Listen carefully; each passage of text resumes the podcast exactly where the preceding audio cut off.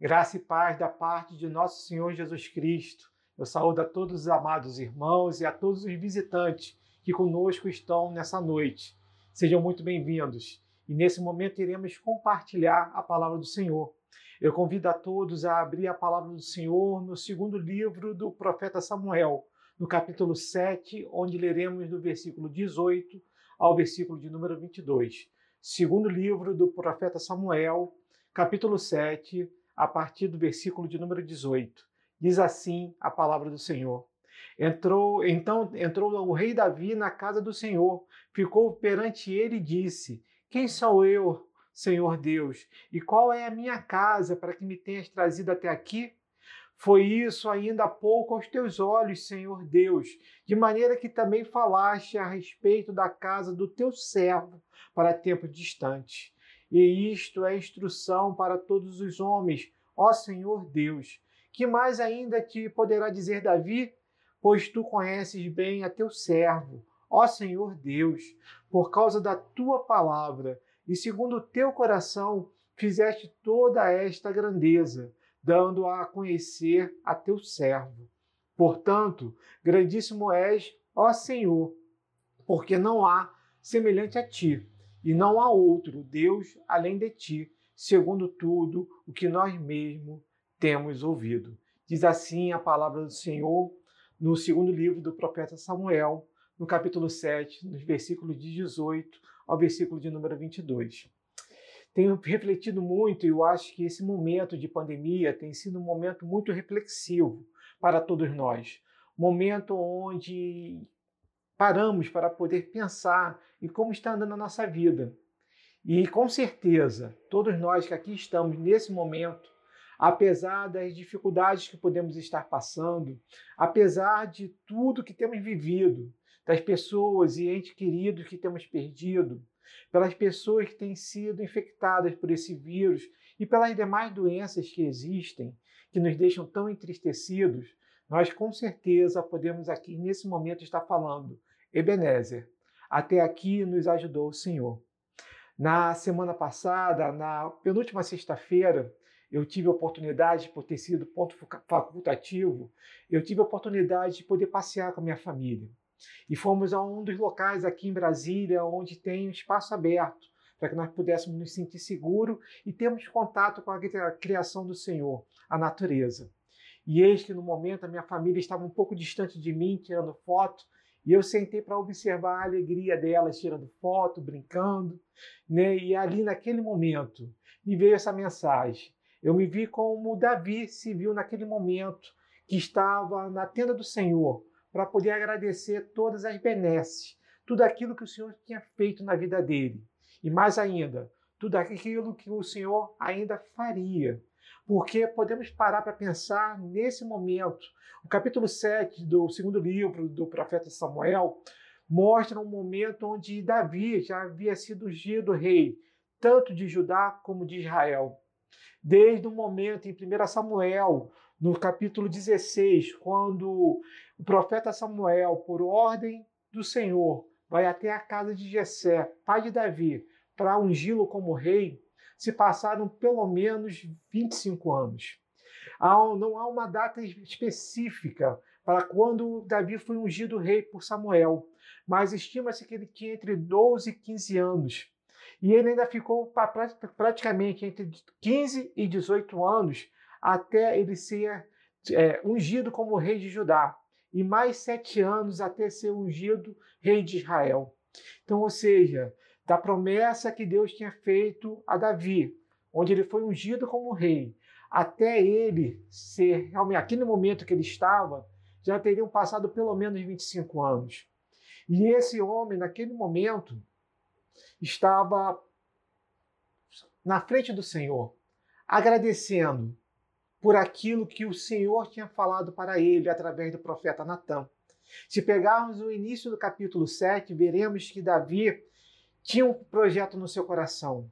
Agora que ele tinha sido ungido rei, que Israel estava novamente como uma nação, e ele estava reinando em Jerusalém e tinha trazido a, a arca da aliança para Jerusalém, eis que ele sentiu no seu coração Ele que agora morava numa casa feita de cedro.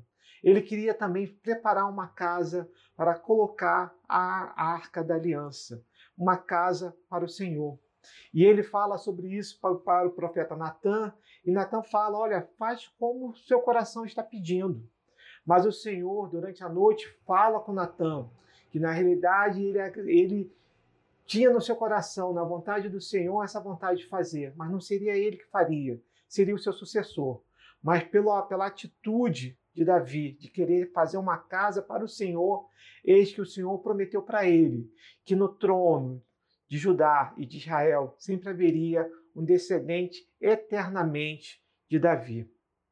Talvez Davi, naquele momento que estava ali agradecendo, não, não percebesse a grandeza da promessa de Deus.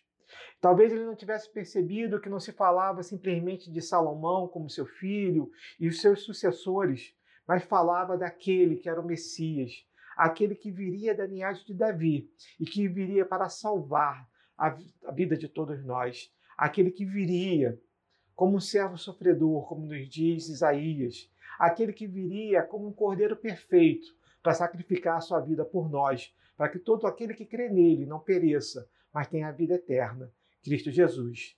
Talvez Davi não percebesse, mas com certeza, naquele momento, ele sabia que o Senhor era Deus e que ele poderia e iria cumprir a sua promessa. Como ele tinha cumprido a promessa que ele seria rei, com certeza Deus cumpriria a promessa que estava fazendo naquele momento para ele. E eis que ele entra na tenda, tenda onde estava a arca do Senhor para em oração agradecer ao Senhor. E nós, se nós conhecemos a história de Davi, e se você não conhece, eu te convido a continuar lendo o livro de 2 Samuel, o livro dos reis e o livro das crônicas dos reis de Israel, para poder conhecer a história de Davi. Vamos ver que esse homem, mesmo tendo essa certeza, passou por muitas angústias. Esse homem pecou. Depois dessa promessa, depois desse momento que aqui estamos relatando, esse homem pecou com Batseba contra o Senhor, matando um homem. Esse homem teve que enfrentar guerras. Esse homem sofreu um golpe de Estado por seu filho, Absalão. Esse homem teve muitas lutas ainda à frente. Mas se nós pegarmos e olharmos para a vida de Davi, vamos ver que havia uma certeza na vida dele, que a promessa do Senhor iria se cumprir. E é sobre esse tema que eu gostaria de refletir com os amados irmãos e amados visitantes que aqui estão conosco nesse momento e todas as pessoas que um dia poderão ver essa mensagem pela internet. Eu queria refletir vivendo a promessa de Deus na nossa vida. E como primeiro ponto para essa mensagem, eu gostaria de refletir com os irmãos. Para vivermos a promessa de Deus na nossa vida, necessitamos de humildade. Se nós lermos novamente o versículo de número 18, ele nos diz assim, e eu vou pedir para todos os amados irmãos e visitantes que tiverem uma Bíblia disponível, que estejam com ela aberta para poder acompanhar a mensagem. É, vamos ver no versículo de número 18. Ao entrar na tenda do Senhor, onde estava a arca da aliança, Davi pergunta: Quem sou eu, Senhor Deus, e qual é a minha casa, para que me tenhas trazido até aqui? vemos que esse versículo começa com uma pergunta. Uma pergunta: quem sou eu? Quem sou eu para poder ter essa graça, graça imerecida da parte do Senhor? Quem sou eu para Deus lembrar do meu nome? Quem sou eu para que Deus prometa que haverá no trono de Israel eternamente alguém da minha linhagem? Esses eram os questionamentos que Davi colocava atrás dessa pergunta. Quem sou eu? E ao receber essa palavra de Deus através do profeta Natan, Davi reconhece que não, é, não era merecedor e não tinha feito nada para receber essa promessa. Mas somente Deus, em sua eterna misericórdia, é que poderia fazer isso por Davi. E aí nós nos lembramos do Salmo de número 8, versículo 4. Quem é o homem que dele se lembres, e o filho do homem que o visite? Diz assim o um salmista para Deus. Também podemos lembrar de Moisés, em Êxodo, capítulo 3, versículo 11, quando o Senhor estava chamando ele para que ele liderasse o povo durante o Êxodo, na saída do Egito para a terra prometida. E Moisés vai dizer assim no versículo 11 do capítulo 3 de Êxodo: Então disse Moisés a Deus: Quem sou eu para ir a Faraó e tirar do Egito os filhos de Israel? Paulo, também com a mesma humildade, vai estar falando em Efésios capítulo 3, versículo 8: A mim, o menor de todos os santos, me foi dada esta graça de pregar aos gentios o evangelho das insondáveis riquezas de Cristo. Ele vê isso como uma graça, porque ele sabia que aquilo que ele pregava não vinha dele, mas vinha do Espírito Santo, por mercê do Senhor sobre sua vida. Ele, que era pecador, porque a palavra nos garante que sobre a, face da terra não existe um só homem sequer que não seja pecador. Eis que Paulo se coloca com humildade, reconhecendo a soberania e majestade do Senhor, reconhecendo que aquilo que ele estava fazendo de falar sobre a palavra, pregando o Evangelho, pregando a Cristo Jesus, só era possível pela graça imerecida do Espírito Santo sobre a sua vida. Da mesma forma, Davi pergunta a Deus: Quem sou eu para que tu lembre de mim e da minha linhagem? Quem sou eu? Quem sou eu, André, para que o Senhor me permita estar nesse momento falando da palavra dele. Quem são vocês nesse momento para poderem receber essa graça, que é ter a palavra de Deus disponível nesse momento através desse vídeo, para que vocês possam estar estudando e ter o seu coração transformado pelo Espírito Santo? Quem somos nós para que Cristo Jesus, naquela cruz, morresse por nós, para que todo aquele que crê nele não pereça, mas tem a vida eterna. Somente pelo amor de Cristo, de Deus por, pelas nossas vidas é que podemos estar na presença dele. Somente pelo amor de Deus por nós é que podemos estar aqui nesse momento na presença dele. E é isso que Davi reconheceu. Por isso, para podermos viver a promessa que Deus tem para nós, o primeiro sentimento que nós precisamos ter é o sentimento de humildade sabendo, contudo, que o homem não é justificado por obras da lei, e sim mediante a fé em Cristo Jesus, também temos crido em Cristo Jesus, para que fôssemos justificados pela fé em Cristo, e não por obras da lei, pois por obras da lei ninguém será justificado. Nos fala o apóstolo Paulo, o menor dos apóstolos, como ele mesmo se classifica. Em Gálatas, capítulo 2, versículo 16, porque nada do que eu possa fazer, nada que qualquer um de nós possa fazer, não pode comprar essa graça. Essa graça é dom de Deus, é graça imerecida. E somente dessa forma podemos estar na presença do Senhor.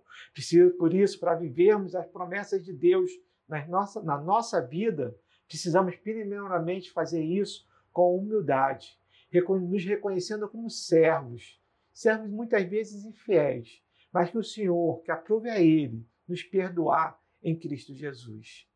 O segundo ponto que eu quero destacar para os irmãos é que para vivermos a promessa de Deus na nossa vida, necessitamos compreender as maravilhas que Deus faz. E isso vem no versículo de número 19. Foi isso ainda há pouco aos teus olhos, Senhor Deus, de maneira que também falaste a respeito da casa de teu servo para tempos distantes. E isto é instrução para todos os homens. Ó Senhor Deus.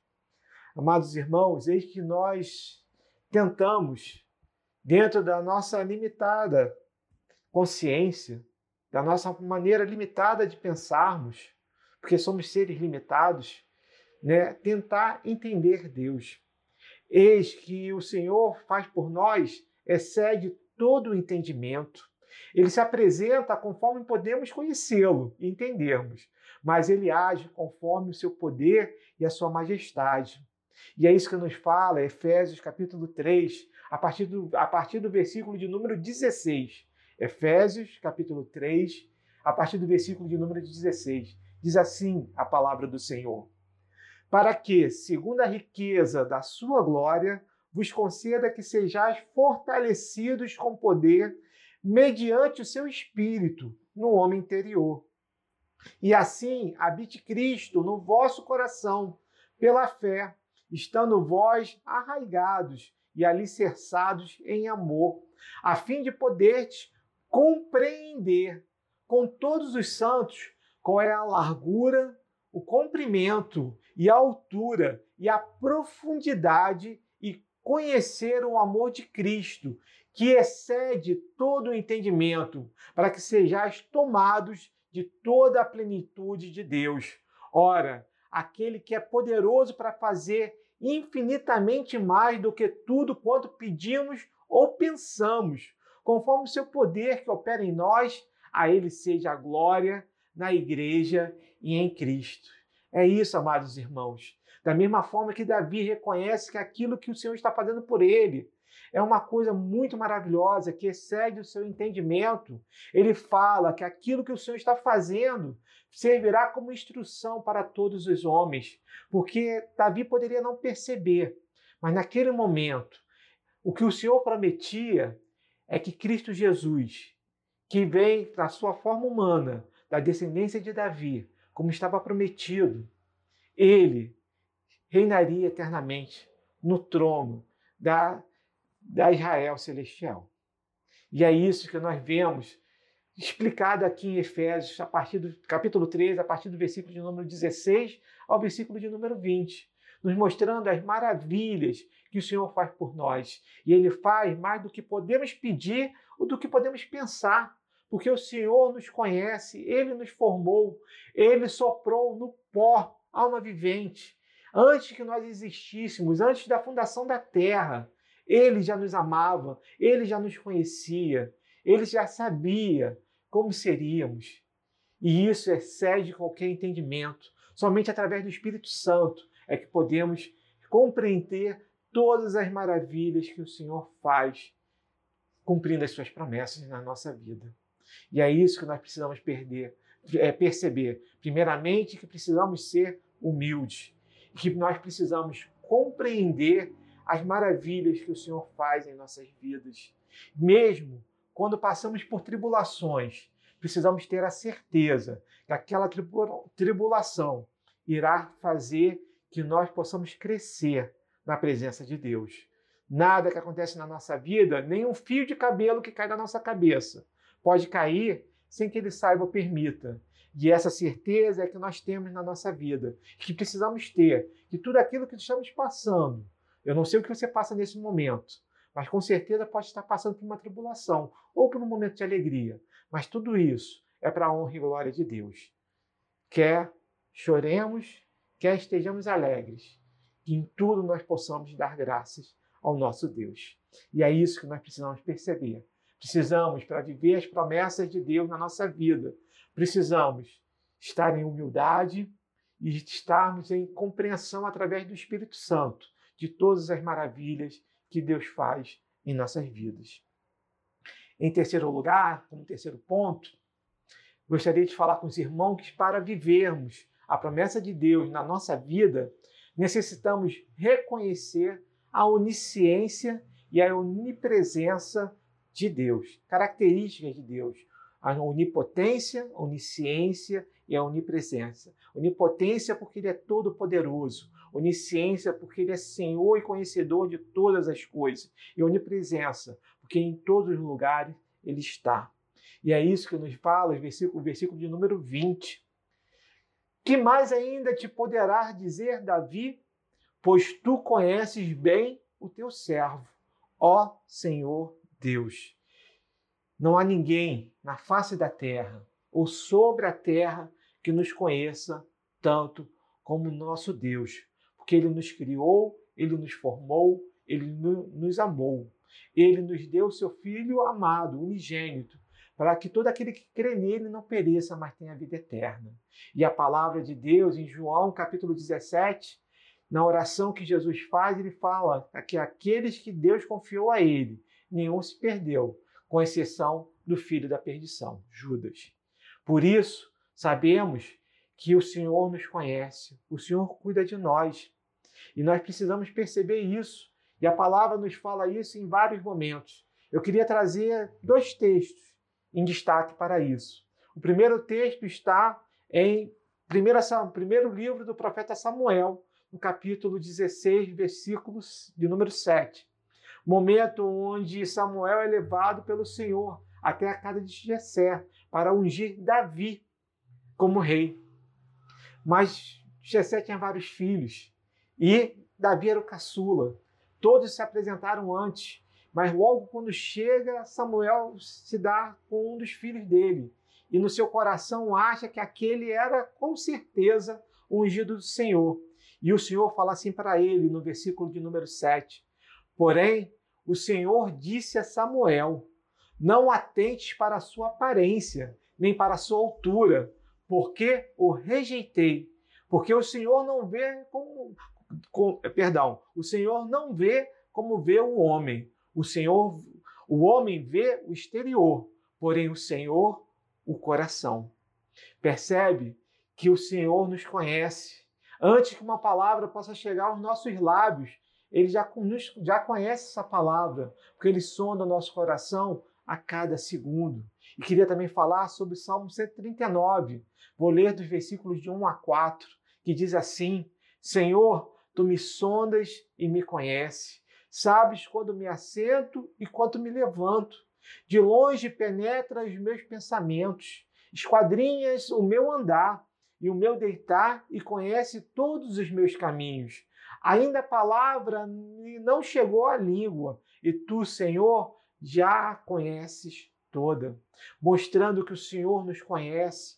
E esse mesmo salmo vai continuar dizendo que eu posso ir para um lugar mais escuro do mundo. O Senhor ali estará comigo onipresente. Eu posso tentar ir para um lugar mais afastado, ali o Senhor estará. Eu posso tentar ir para um lugar mais alto, tentando fugir da presença do Senhor, mas isso não é possível, porque Ele está conosco em cada segundo. Por isso, tenha certeza que Ele, além de te conhecer pelo nome, além de ter te criado, Ele te sustenta, firmado na rocha, que é Cristo Jesus. Ele, a cada momento, em cada dificuldade que você passa, saiba que você não está sozinho. Há uma ilustração antiga, um poema que fala sobre as pegadas na areia, né, que fala que, que aquela pessoa sempre tinha a pegada de Jesus ao seu lado, mas nos momentos onde ele passou dificuldade, ele percebeu que só tinha uma pegada. E ele pergunta a Jesus: onde você estava? Ele fala: eu estava te carregando. A pegada que você via era minha. E é assim que o Senhor faz conosco a cada momento. Por mais que nós estejamos passando por tribulações, nós estamos na presença de Deus e Ele cuida de nós a cada segundo. Davi não foi um homem perfeito. Ele matou, ele mentiu, ele adulterou, mas ele soube reconhecer a soberania de Deus e soube reconhecer os seus erros e pedir perdão. E é por isso que somente ele na Bíblia é chamado de um homem segundo o coração de Deus. E é dessa forma que precisamos perceber que nós precisamos agir. A cada momento o Senhor nos convida a estarmos pedindo perdão pelos nossos pecados, porque tudo aquilo que fazemos está na presença do Senhor. Ele tem ciência e nós precisamos cuidar da nossa vida. Precisamos sentir o Espírito Santo nos colocando em contrição, porque pecamos e precisamos pedir perdão a Deus.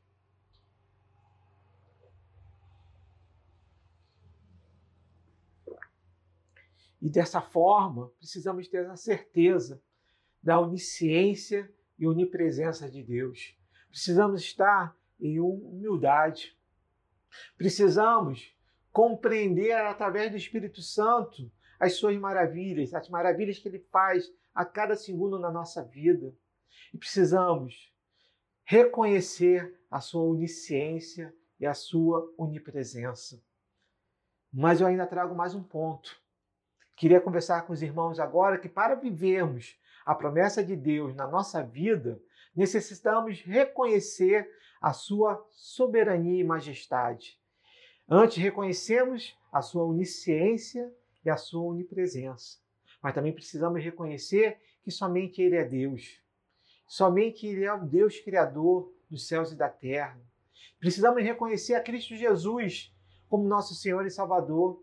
E precisamos reconhecer a doce presença do Espírito Santo, que nos mostra o caminho, que nos consola de todos os problemas e que nos guia conforme a vontade do Senhor, reconhecendo a sua soberania e majestade do Deus triuno.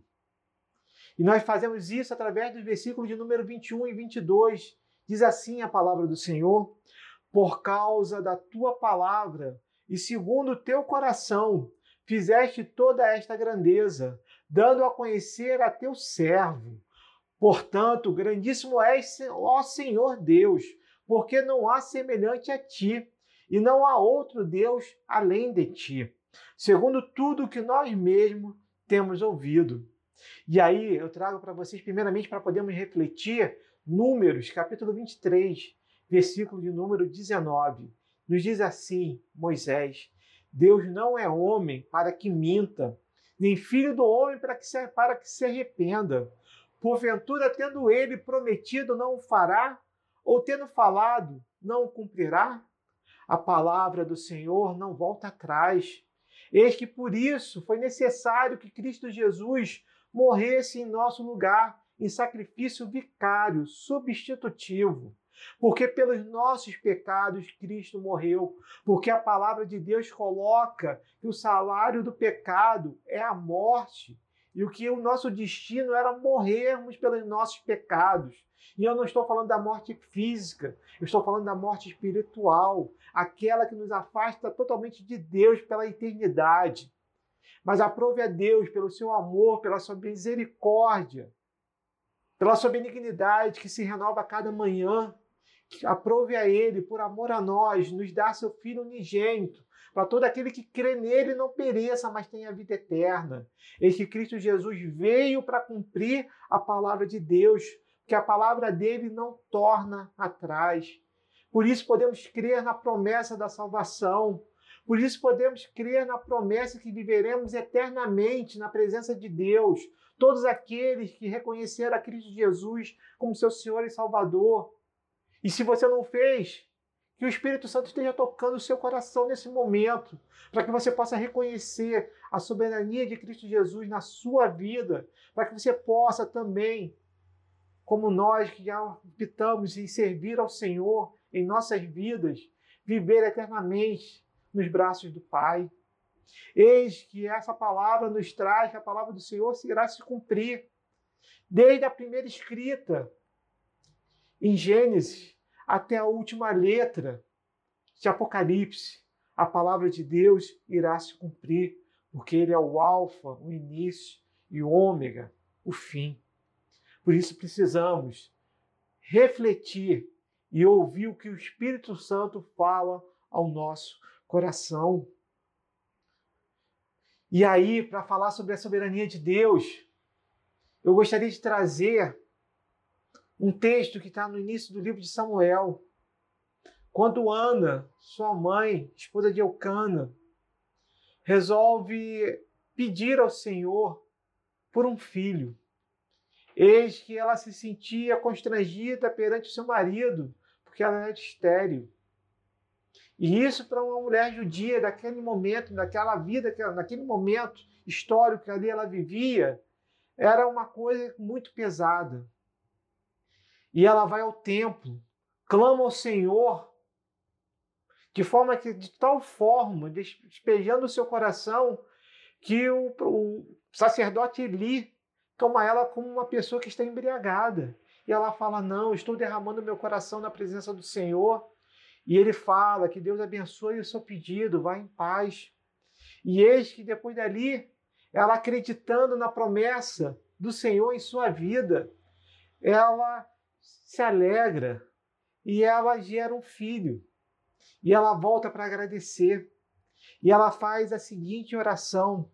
Então orou Ana e disse: O meu coração se regozija no Senhor, a minha força está exaltada no Senhor, a minha boca se ri dos meus inimigos, porque me alegro na tua salvação.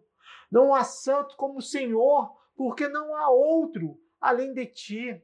E rocha não há nenhuma como nosso Deus. Não multipliqueis palavras de orgulho, nem saiam coisas arrogantes da vossa boca, porque o Senhor é o Deus da sabedoria e pesa todos os feitos na balança. Arco dos fortes é quebrado, porém os débeis cingidos de força. Os que antes eram fartos, hoje se alugam por pão. Mas os que andavam famintos não sofrem mais fome. Até estéreo tem sete filhos, e a que tinha muitos filhos perde o vigor.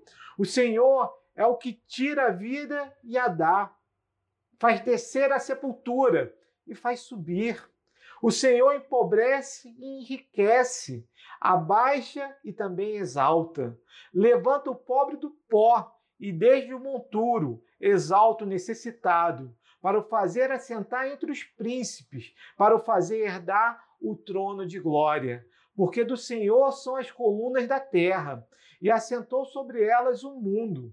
Ele guarda os pés dos seus santos, porém os perversos emudecem nas trevas da morte. Porque o homem não prevalece pela força.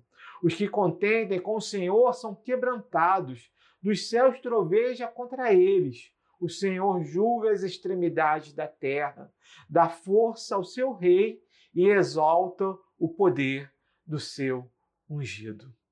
Eis que a oração de Ana resume o sentimento de Davi.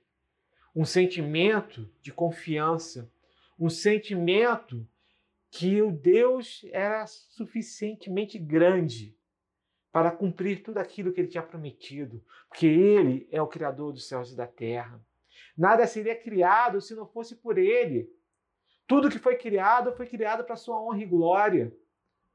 Tudo que somos, tudo que temos, vem das mãos do Senhor. Eis que o Senhor é a nossa força, a nossa fortaleza, o motivo de estarmos vivos. Somente Ele é Deus e é firmado nele que podemos caminhar. É através do sacrifício de Cristo Jesus que podemos estar nesse momento ouvindo essa palavra. É através da força do Espírito Santo que somos conduzidos a entender como oramos antes com o nosso amado irmão, antes de começarmos essa, esse momento de palavra. Oramos para que o Senhor nos desse um entendimento que nos permitisse entender a Sua palavra. Somente dessa forma podemos viver. E é isso que Davi reconhecia na sua vida. Eis que ele reconheceu o tempo todo. Eis que naquele momento, onde havia uma promessa sobre a sua vida e sobre a sua descendência, ele se coloca na presença do Senhor com humildade. Ele se coloca compreendendo as maravilhas que o Senhor estava mostrando na vida dele, reconhecendo a onisciência e a onipresença de Deus, reconhecendo que somente Ele é Deus, reconhecendo sua soberania e majestade, e faz essa oração que vai até o versículo de número 29, que eu convido você depois a estar lendo. Esse homem, naquele momento, já tinha visto uma parte da promessa ser cumprida, ele ser ungido rei de Israel. Mas a promessa ainda não estava cumprida totalmente. Naquele momento, Davi deveria continuar caminhando, na certeza que o Senhor, seu Deus, era com ele. Mesmo se nós olharmos a história e vermos que Davi sofreu por muitas tribulações, esse homem olhava firmemente para o autor, mantenedor de sua vida. Esse homem escreveu vários salmos, mas eu queria destacar um que mesmo que eu não fale o número, com certeza você o conhece. O Senhor é o meu pastor, nada me faltará. Ele me faz repousar em pastos verdejantes. Leva-me para junto das águas de descanso. Refrigera minha alma. Guia-me pelas veredas da justiça, por amor do seu nome. Ainda que eu ande pelo vale da sombra da morte, não temerei mal nenhum, porque tu estás comigo. Fala o Salmo de número 23, nos seus primeiros quatro versículos. Esse homem que recebeu a promessa de um dia ser rei, que recebeu uma promessa que eternamente haveria um sucessor dele, descendente da, da linhagem dele, no trono de Israel, passou por muitas tribulações, mas olhava firmemente para o seu Deus, Criador dos céus e da terra. Que eu e você possamos também olhar firmemente para Cristo Jesus, nosso Senhor e Salvador, que se fez carne por nós, cumprindo a promessa feita a Davi, cumprindo a promessa feita a Adão em Gênesis, cumprindo a promessa que Cristo nos deu, que todo aquele que crê nele não vai perecer, mas terá vida eterna. E é isso que nós precisamos viver. Precisamos viver a promessa de Deus em nossas vidas, com humildade, compreendendo as suas maravilhas, reconhecendo a sua onisciência e onipresença, reconhecendo a sua soberania e majestade. Que Deus esteja abençoando a sua vida. Vamos orar? Santo Deus e eterno Pai, nós queremos te glorificar, bendizer o seu nome, reconhecendo a sua soberania e majestade, reconhecendo ao Pai todas as promessas que somente tu poderia fazer. Pai, que sabemos que uma promessa feita por ti é uma promessa cumprida. Por isso, ó Pai Celeste, nós te agradecemos, porque temos a certeza da nossa salvação. Queremos agradecer pelo sacrifício do teu filho Jesus, que morreu por nós naquela cruz, para que todos nós que cremos nele, que o reconhecemos como nosso Senhor e Salvador, possamos ter a vida eterna.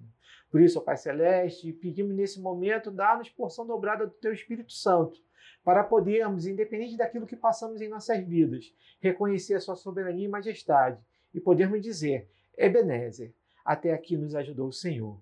Por isso, ó Pai, toca o coração do teu povo que ouve essa mensagem, para que possamos dessa forma viver em humildade, reconhecendo e compreendendo as tuas maravilhas em nossas vidas, porque até o ar que respiramos nesse momento, Senhor, somente podemos fazê-lo porque tu permite. Somente podemos estar na tua presença, porque tu nos deste o fôlego de vida para mais um dia, porque nos preparaste esse dia de domingo para estarmos na tua presença.